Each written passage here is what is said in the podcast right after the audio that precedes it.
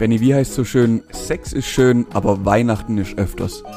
Das hat sich der kleine Schuljunge wahrscheinlich auch gedacht, als er die von der 34-jährigen Trainerin vernascht wurde. Ja, wenn wir schon beim Thema Schulzeit sind, dann haben wir, haben wir auch mal ein paar alte Floskeln ausgepackt und ein paar alte Lehreraffären und so weiter. Ja, da könnte man echt meinen, wir waren auf der gleichen Schule, weil das gibt's ja nicht, dass bei dir das gleiche passiert ist wie bei uns. Aber vielleicht ist es ja auch so ein Ding bei den Lehrern. Apropos Gleiches. Irgendwie habe ich letztes Jahr noch gesagt, das mit den Geschenken darf diesmal nicht so eskalieren.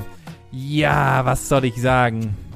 Geschenke, Geschenke, Geschenke, Geschenke, Geschenke. Ja, ihr seid mal wieder völlig am Arsch. Also es übertreibt ja mal wieder alles.